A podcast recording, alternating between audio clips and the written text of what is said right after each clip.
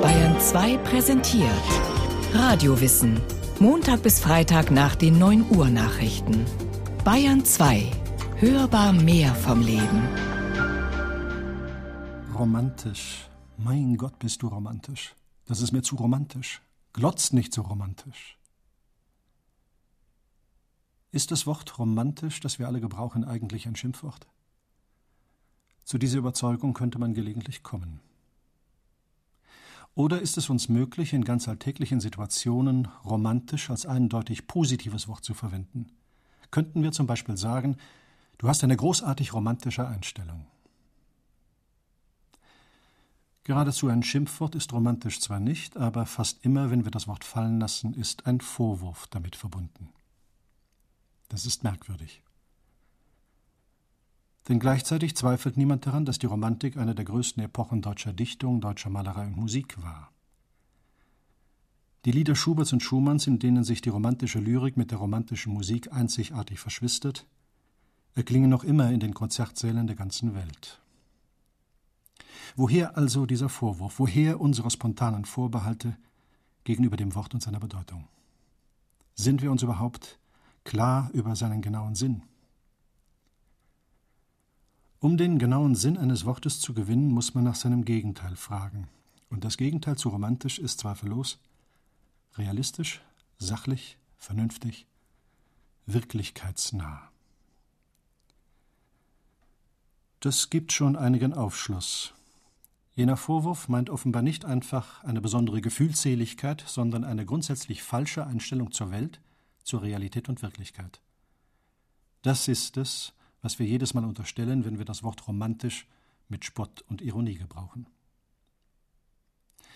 Nun verhält es sich tatsächlich so, dass die Romantik im historischen Sinn, die Romantik als das Denken und die Kunst einer ganzen Epoche, begriffen werden muss als eine Grundhaltung gegenüber der Welt, der Realität und Wirklichkeit. Ob sie falsch ist, können wir erst sagen, wenn wir mehr darüber wissen. Merkwürdig ist, dass der Spott über das Romantische schon in der Romantik selbst begonnen hat. So dichtet Heinrich Heine Das Fräulein stand am Meere und seufzte lang und bang. Es rührte sie so sehr der Sonnenuntergang. Mein Fräulein, seien Sie munter, das ist ein altes Stück. Hier vorne geht sie unter und kehrt von hinten zurück. Darin steckt genau jener Vorwurf einer unangemessenen, verqueren, falschen Einstellung zur Wirklichkeit von Natur und Welt. Das Gedicht verspottet die Frau, die am Meer steht und auf die untergehende Sonne schaut, weil sie, wie das Gedicht nahelegt, Dinge sieht und empfindet, die es gar nicht gibt. Gibt es sie wirklich nicht? Ist diese Frau wirklich so lächerlich? Ein Mensch steht ruhig da und schaut zum Horizont, dorthin, wo der Himmel die Erde berührt. Wenn wir die Literatur der romantischen Epoche überblicken, fällt auf, dass genau diese Situation so häufig und in so vielen Variationen wiederkehrt, dass sie als urbildlich für die romantische Kunst überhaupt gelten darf. Das kann ein Ort am Meer sein oder auf einem hohen Berg, auf dem Turm eines Schlosses oder ganz einfach am Fenster einer bürgerlichen Wohnung. Beim gleichen Heine, der so schnöde spotten kann, beginnt ein anderes Gedicht folgendermaßen. Das Meer erglänzte weit hinaus im letzten Abendscheine. Wir saßen am einsamen Fischerhaus. Wir saßen stumm und alleine. Der Nebel stieg, das Wasser schwoll, die Möwe flog hin und wieder. Aus deinen Augen, liebevoll, fielen die Tränen nieder. Das ist ganz und gar ernst. Hier löst der Blick auf den Horizont, auf das wunderbare Leuchten dort, wo der Himmel die Erde berührt, die tiefsten Gefühle der menschlichen Seele aus. Franz Schubert hat dieses Erlebnis in Musik verwandelt, als er Heines Verse vertonte. Bei einem anderen Romantiker, bei Josef von Eichendorff, ist das, was Schuberts Musik ausdrückt, wieder reines Gedicht, ein Ereignis und Erlebnis in Versen. Einer steht am Fenster und horcht in die Dunkelheit hinaus. Er sieht nur die Sterne und die unmessbare Weite der Nacht. Aber er hört laute Töne, Klänge, Ein Posthorn ist zu vernehmen, jemand reist offenbar in die Ferne. Und zwei Wanderer, junge Stimmen singen irgendwo. Sie singen von einer wilden Natur, von Wäldern und Schluchten und dann von einem magischen Italien mit wuchernden Gärten, Palästen und rauschenden Brunnen. Und das scheint den Mann am Fenster mitreißen zu wollen, aus seinem Haus in die Ferne, in die unendliche Nacht. Es schienen so golden die Sterne. Am Fenster ich einsam stand und hörte aus weiter Ferne ein Posthorn im stillen Land. Das Herz mir im Leib entbrennte. Da hab ich mir heimlich gedacht, ach, wer da mitreisen könnte in der prächtigen Sommernacht. Zwei junge Gesellen gingen vorüber am Bergeshang. Ich hörte im Wandern sie singen, die stille Gegend entlang, von schwindelnden Felsenschlüften, wo die Wälder rauschen so sacht, von Quellen, die von den Klüften sich stürzen in die Waldesnacht. Sie sangen von Marmorbildern, von Gärten, die überm Gestein in dämmernden Lauben verwildern, Palästen im Mondenschein, wo die Mädchen am Fenster lauschen, wann der lauten Klang erwacht und die Brunnen verschlafen rauschen in der prächtigen Sommernacht. So ist es immer wieder in der Kunst der Romantik. Einer steht da und horcht und schaut in die Ferne. Diese Ferne ist eine Unendlichkeit. Es ist die Unendlichkeit des Meeres oder der Nacht oder endlose Wälder. Und alles, was zählt, ist für ihn dort. Das hier gilt nichts, das dort gilt alles. Hier ist er und dort möchte er sein. Die Situation am Fenster, für uns etwas ganz Gewöhnliches, ist für die romantische Erfahrung zum Zerreißen gespannt. Die Bewegungslosigkeit dessen, der da steht und horcht und schaut, ist die Ruhe eines Pfeils, der auf dem Bogen liegt und hinter dem die gezogene Sehne zittert. Der größte deutsche Maler jener Zeit, Caspar David Friedrich, hat seine Bilder noch und noch so aufgebaut, dass im Vordergrund zwei, drei Menschen dastehen oder sitzen, oft nur eine allein. Sie wenden uns den Rücken zu und blicken in die Ferne, und diese Ferne besteht nur aus Licht, einem unvergleichlichen Licht, wie es vor und nach diesem Maler niemand zu malen vermochte. Dennoch ist der Sinn und Inhalt dieser Bilder nicht das wunderbare Licht als solches. Das Licht markiert den Rand unserer Welt, und zwar so, dass ich plötzlich weiß, dahinter ist noch etwas, etwas ganz anderes. Dahinter erst ist das, worauf es ankommt.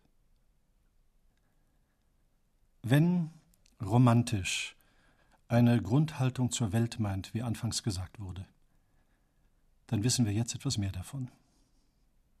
Es ist nicht eine Grundhaltung, die sich in vagen Gefühlen verliert, sondern eine, der die ganze sichtbare, greifbare, unmittelbar vorhandene Welt als unwesentlich erscheint.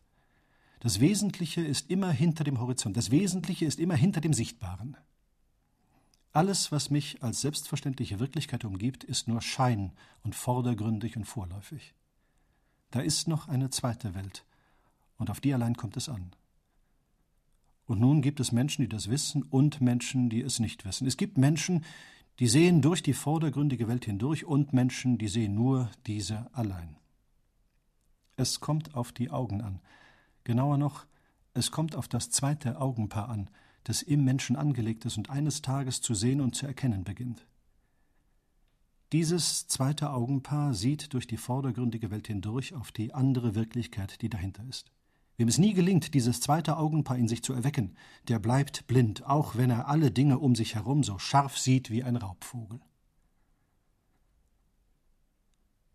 Einer der ersten und kühnsten Romantiker, Novalis, hat in seiner berühmtesten Dichtung, den Hymnen an die Nacht, beschrieben, wie diese anderen Augen in uns sich öffnen. So wie das erste Augenpaar zum Sehen und Erkennen das Sonnenlicht braucht, sagt er, braucht das zweite Augenpaar ein anderes Licht, ein Gegenlicht. Das andere Licht ist die Nacht, die Nacht, in der das Sonnenlicht verschwunden ist und mit ihm alles Sichtbare. Diese Nacht erst macht uns wahrhaft sehend. Die Hymnen an die Nacht, beginnen jedoch mit einem Preislied auf das Licht der Sonne und des Tages. Welcher lebendige, sinnbegabte liebt nicht vor allen Wundererscheinungen des verbreiteten Raums um ihn das allerfreuliche Licht? Mit seinen Farben, seinen Strahlen und Wogen, seiner milden Allgegenwart als weckender Tag. Wie des Lebens innerste Seele atmet es der rastlosen Gestirne Riesenwelt und schwimmt tanzend in seiner blauen Flut. Atmet es der funkelnde, ewig ruhende Stein, die sinnige, saugende Pflanze, und das wilde, brennende, vielgestaltete Tier. Vor allen aber der herrliche Fremdling mit den sinnvollen Augen, dem schwebenden Gange und den zart geschlossenen, tonreichen Lippen. Wie ein König der irdischen Natur ruft es jede Kraft zu zahllosen Verwandlungen, knüpft und löst unendliche Bündnisse, hängt sein himmlisches Bild jedem irdischen Wesen um. Seine Gegenwart allein offenbart die Wunderherrlichkeit der Reiche der Welt. Und dann kommt die Umkehr. So schön, so herrlich das alles ist, erst das andere Licht, das schwarze Licht der Nacht, führt mich der Wahrheit zu, öffnet die Augen in mir, auf die es ankommt. Zunächst ist das allerdings ein beklemmender Vorgang. Das Dunkel sucht die Seele heim und gespensterhaft nahen sich Träume und Erinnerungen. Abwärts wend ich mich zu der heiligen, unaussprechlichen, geheimnisvollen Nacht. Fernab liegt die Welt, in eine tiefe Gruft versenkt, wüst und einsam ist ihre Stelle. In den Seiten der Brust weht tiefe Wehmut. In Tautropfen will ich hinuntersinken und mit der Asche mich vermischen. Fernende Erinnerung, Wünsche der Jugend, der Kindheit Träume, des ganzen langen Lebens kurze Freuden und vergebliche Hoffnungen kommen in grauen Kleidern, wie Abendnebel nach der Sonneuntergang. In andern Räumen schlug die lustigen Gezelte das Licht auf. Sollte es nie zu seinen Kindern wiederkommen, die mit der Unschuld glauben, seiner harren? Doch dann verwandelt sich die Beklemmung in einen wunderbaren Zustand. Es ist, als könnte die Seele Flügel entfalten und durch unendliche Räume fliegen. Die Nacht wird zur Mutter, der jungen, schönen Mutter, die sich einst über uns beugte, als wir klein waren. Und auf einmal erscheint das Licht des Tages arm und kindisch. So groß ist das Glück, das die Seele jetzt erfährt. Und in diesem Moment gehen die inneren Augen ganz auf. Das zweite Augenpaar ist erwacht und sieht und erkennt. Was quillt auf einmal so ahndungsvoll unterm Herzen? Und verschluckt der Wehmut weiche Luft. Hast auch du ein Gefallen an uns, dunkle Macht? Was hältst du unter deinem Mantel, das mir unsichtbar kräftig an die Seele geht? Köstlicher Balsam träuft aus deiner Hand, aus dem Bündel Mohn. Die schweren Flügel des Gemüts hebst du empor. Dunkel und unaussprechlich fühlen wir uns bewegt, ein ernstes Antlitz seh ich froh erschrocken, das sanft und andachtsvoll sich zu mir neigt und unter unendlich verschlungenen Locken der Mutter liebe Jugend zeigt. Wie arm und kindisch dünkt mir das Licht nun, wie erfreulich und gesegnet des Tages Abschied. Also nur darum, weil die Nacht dir abwendig macht die Dienenden, sätest du in des Raumes Weiten die leuchtenden Kugeln, zu verkünden deine Allmacht, deine Wiederkehr in den Zeiten deiner Entfernung.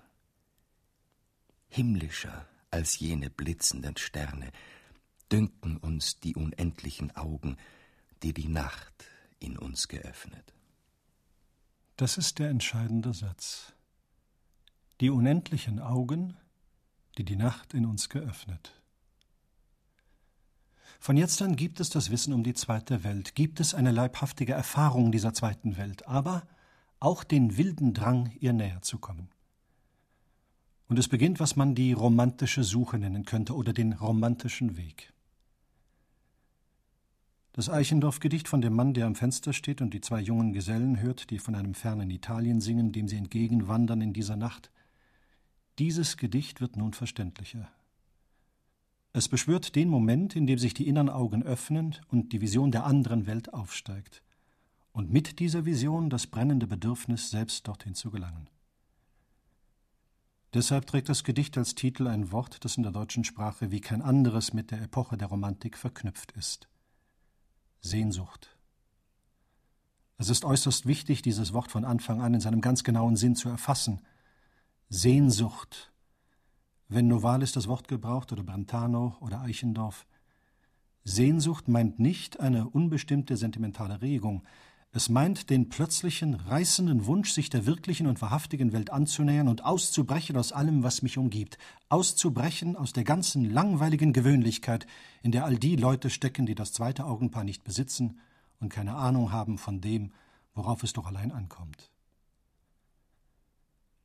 Daraus ergibt sich nun zweierlei. Erstens, dass der romantische Mensch nicht nur ein Ziel, sondern auch einen Weg vor sich hat, und auf diesem Weg kann allerlei passieren, Dramatisches, Gefährliches, Herrliches und Komisches. Und zweitens, dass die Gesellschaft von jetzt an scharf unterteilt ist in jene, die auf diesem Weg sind oder doch etwas davon wissen, und die vielen anderen, die Ahnungslosen, die stumpfsinnigen Spießbürger und Philister, denen noch nie etwas gedämmert hat von einer zweiten höheren Welt. Zwischen den beiden Gruppen herrscht Krieg und Streit und unerbittliche Gegnerschaft. Die romantische Literatur ist in ihren Liedern, Balladen und Erzählungen von beidem zutiefst geprägt. Vom Weg des Helden zu seinem herrlichen Ziel und vom Streit gegen die Philister. Wie kann Eichendorff, dieser fromme, liebenswürdige Dichter, loslegen, wenn es gegen die Spießer und Philister geht, für welche die Kunst und sogar die Liebe nichts anderes ist als ein Gegenstand des Marktens und des Geschäfts? Dieser abscheulichen Welt des Alltags stellt er das Reich des Romantikers gegenüber. Und das ist in diesem Fall der Wald, der wilde, rauschende Wald. Und der Dichter denkt sich selbst als Räuber und Wegelagerer, der aus diesem Wald herausbricht und den Philistern die schöne Frau entreißt, die sie auf dem Markt verkaufen wollen. Er nimmt sie mit in sein verwunschenes Reich, wo sie dann in der Nacht von hohen Felsen herunter Zauberlieder singt. Der Wegelagerer es ist ein Land, wo die Philister thronen, die Krämer fahren und das Grün verstauben. Die Liebe selber altklug feilscht mit Hauben. Herrgott, wie lang willst du die Brut verschonen? Es ist ein Wald, der rauscht mit grünen Kronen, wo frei die Adler horsten und die Tauben unschuldig girren in den kühlen Lauben die noch kein Fuß betrat. Dort will ich wohnen. Dort will ich nächtlich auf die Krämer lauern und kühn zerhauen der armen Schönheit Bande, die sie als niedre Magd zu Markte führen. Hoch soll sie stehen auf grünen Felsenmauern, das mahnend über alle stillen Lande die Lüfte nachts ihr Zauberlied verführen.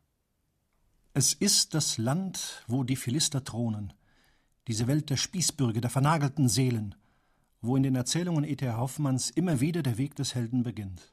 Eines jungen Menschen, der eines Tages aufwacht, seine inneren Augen aufschlägt und nun, mühsam und von vielen Gefahren bedroht, dem Ziel nachzustreben beginnt, das ganz unbestimmt vor seiner Seele dämmert. In den Gedichten der Romantiker erscheint dieser Weg natürlich verkürzt. Auf die erwachende Sehnsucht, Sehnsucht nun also in dem beschriebenen Sinn, folgt der Aufbruch zur großen Fahrt in die Wildnis, in die Wälder, in die Ferne, nach Italien oder zu irgendeinem fantastischen Inselreich. In diesen Ablauf verdichtet Eichendorff immer wieder den romantischen Weg. Dass aber schon die erwachende Sehnsucht nicht ganz ungefährlich ist, zeigt sein Gedicht Lockung. Äußerlich führt es nichts anderes vor als diesen Moment vor dem romantischen Aufbruch. Und wenn es auch in jeder Zeile wunderbar tönt und klingt, sind doch seltsame Zwischentöne zu vernehmen, die auf eine unheimliche Dimension dieses Vorgangs verweisen. Die Nixen zum Beispiel, die Wasserfrauen, die da am Schloss auftauchen. Sind sie nur schöne Spielgefährtinnen? Führen sie den erwachten und erweckten jungen Mann zu seinem Ziel? Oder sind sie Verführerinnen, die ihn davon abbringen und ins Unheil stürzen? So zweideutig wie der Titel Lockung ist das ganze Gedicht. Hörst du nicht die Bäume rauschen, draußen durch die Stille rund? Lockt's dich nicht hinab zu lauschen, von dem Söller in den Grund, wo die vielen Bäche gehen, wunderbar im Mondenschein, und die stillen Schlösser sehen in den Fluss vom hohen Stein. Kennst du noch die irren Lieder aus der alten, schönen Zeit? Sie erwachen alle wieder, nachts in Waldeseinsamkeit, wenn die Bäume träumend lauschen und der Flieder duftet schwül und im Fluss die Nixen rauschen. Komm herab, hier ist's so kühl. An diese Zusammenhänge müssen wir denken, wenn uns eine so altvertraute, fröhliche Erzählung wieder begegnet wie die vom Taugenichts. Auch hinter ihrer vordergründigen Gemütlichkeit steckt verborgen jene reißende Kraft des romantischen Aufbruchs. Und wenn der Taugenichts in der zweiten Strophe seines Wanderlieds jener Leute gedenkt, die zu träge sind, um sich von Haus und Broterwerb loszureißen, dann steckt darin unverkennbar etwas von dem bösen romantischen Gericht über die Spießer und Philister. Ich ging in das Haus hinein und holte meine Geige, die ich recht artig spielte, von der Wand. Mein Vater gab mir noch einige Groschen Geld mit auf den Weg. Und so schlenderte ich durch das lange Dorf hinaus. Ich hatte recht meine heimliche Freude, als ich da alle meine alten Bekannten und Kameraden rechts und links, wie gestern und vorgestern und immer da, zur Arbeit hinausziehen, graben und pflügen sah, während ich so in die freie Welt hinausstrich. Ich rief den armen Leuten nach allen Seiten recht stolz und zufrieden Atiès zu, aber es kümmerte sich eben keiner sehr darum. Mir war es wie ein ewiger Sonntag im Gemüte. Und als ich endlich ins freie Feld hinauskam, da nahm ich meine liebe Geige vor und spielte und sang auf der Landstraße fortgehend, Wem Gott will rechte Gunst erweisen, den schickt er in die weite Welt. Dem will er seine Wunder weisen, in Berg und Wald und Strom und Feld. Die Trägen, die zu Hause liegen, erquicket nicht das Morgenrot. Sie wissen nur vom Kinderwiegen, von Sorgen, Last und Not um Brot. Das romantische Erleben und Erfahren der Welt ist also nicht nur eine bestimmte Grundhaltung dieser Welt gegenüber, sondern bringt eine Reihe von Situationen und Handlungselementen mit sich, die in der Literatur zu lyrischen Szenen und dramatischen Ereignissen aller Art werden können. Da gibt es den Kampf gegen die Krämerseelen der Philister, es gibt die Verlockung zum Aufbruch, es gibt die begeisterte Fahrt in die Ferne und es gibt schließlich auch den Moment, wo das Ziel erreicht ist oder doch erreicht scheint. In diesen Momenten wird die vordergründige Welt ganz durchsichtig auf die andere Wirklichkeit hin, und die Seele, die das erlebt, ist hier und dort zugleich, ist wie fliegend oder flüssig, wunderbar aufgelöst in einem widerstandslosen, klingenden Zustand. Diese vollkommenen Augenblicke sind allerdings in der Literatur seltener, als man erwarten sollte. Das Suchen, das Sehnen, das wilde Wünschen und von den Wünschen verzehrt werden, ist weit häufiger Thema der Gedichte und Geschichten. Aber es gibt ihn, diesen vollkommenen Augenblick, auch als Ereignis der Dichtung. Und da ist es dann so, dass man kaum mehr weiß, wovon die Rede ist. Ungeordnet, wild wie wuchernde Blumen, gehen in diesen Gedichten dann Bilder und Klänge durcheinander. Farben blühen auf und versinken, Gärten und Wälder, Tiere und Bäume, Flüsse und Quellen, Berge und Täler, Menschen und Geister, alles schwimmt und strömt durcheinander. Und ich verstehe das ganz am allerbesten dann, wenn ich gar nichts mehr verstehe. Das Gedicht und seine Welt sind ein einziges Stück Musik. Keiner konnte das so gut wie Clemens Brentano Strophen schreiben, in denen die deutsche Sprache wie aus einem Traum heraus redet und murmelt. So etwa in seinem Nachtlied, das am Schluss dieser Sendung stehen soll. Man kann den Klang- und Farbenteppich, den es aufrollt, wunderbar finden oder ärgerlich unverständlich. Beides ist möglich, denn jedes romantische Gedicht will im Grunde, dass sich an ihm die Geister scheiden. Wie immer man sich dazu stellt, wichtig ist zu wissen, dass diese hypnotisierende Sprache nur eine Möglichkeit im breiten Spektrum dessen verkörpert, was die Romantik an dichterischer Gestalt, an Erfahrung von Welt, Natur und Gesellschaft verwirklicht hat. Nachtlied. Allem Tagewerk sei Frieden, keine Axt erschall im Wald, alle Farbe ist geschieden, und es raget die Gestalt. Tauberauschte Blumen schließen ihrer Kelche süßen Kranz, und die schlummertrunkenen Wiesen wiegen sich in Traumesglanz. Wo die wilden Quellen zielen, nieder von dem Felsenrand, ziehen die Hirsche frei und spielen freudig in dem blanken Sand. In der Düfte Schwermut wiegen sich die Rosen in den Schlaf. Das Geheimnis ruht verschwiegen, das sie in den Busen traf. Und es wandeln, die sich lieben, flüsternd auf dem selgen Pfad, wo sie gestern Scherze trieben, zu des Meeres Glanzgestad. Die Sirene stimmet wieder ihre giftgen Lieder an, und die Herzen tauchen nieder in den tiefen, süßen Wahn. Denn es schied die Sonne wieder in der ewigen Flammenpracht, und es hebt die dunklen Glieder abermals die alte Nacht. Und die Erde, aufgeriegelt, sendet ihren Geist heran. Um das Haupt schwebt, sternbesiegelt, ihm der blaue Weltenplan.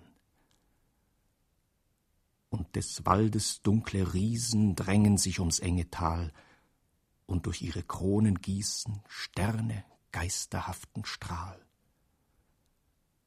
Aus der Tiefe aufgewiegelt wachsen stumme Brunnen an. Drinnen schauen sich, mondumspiegelt, die Gedanken traurig an.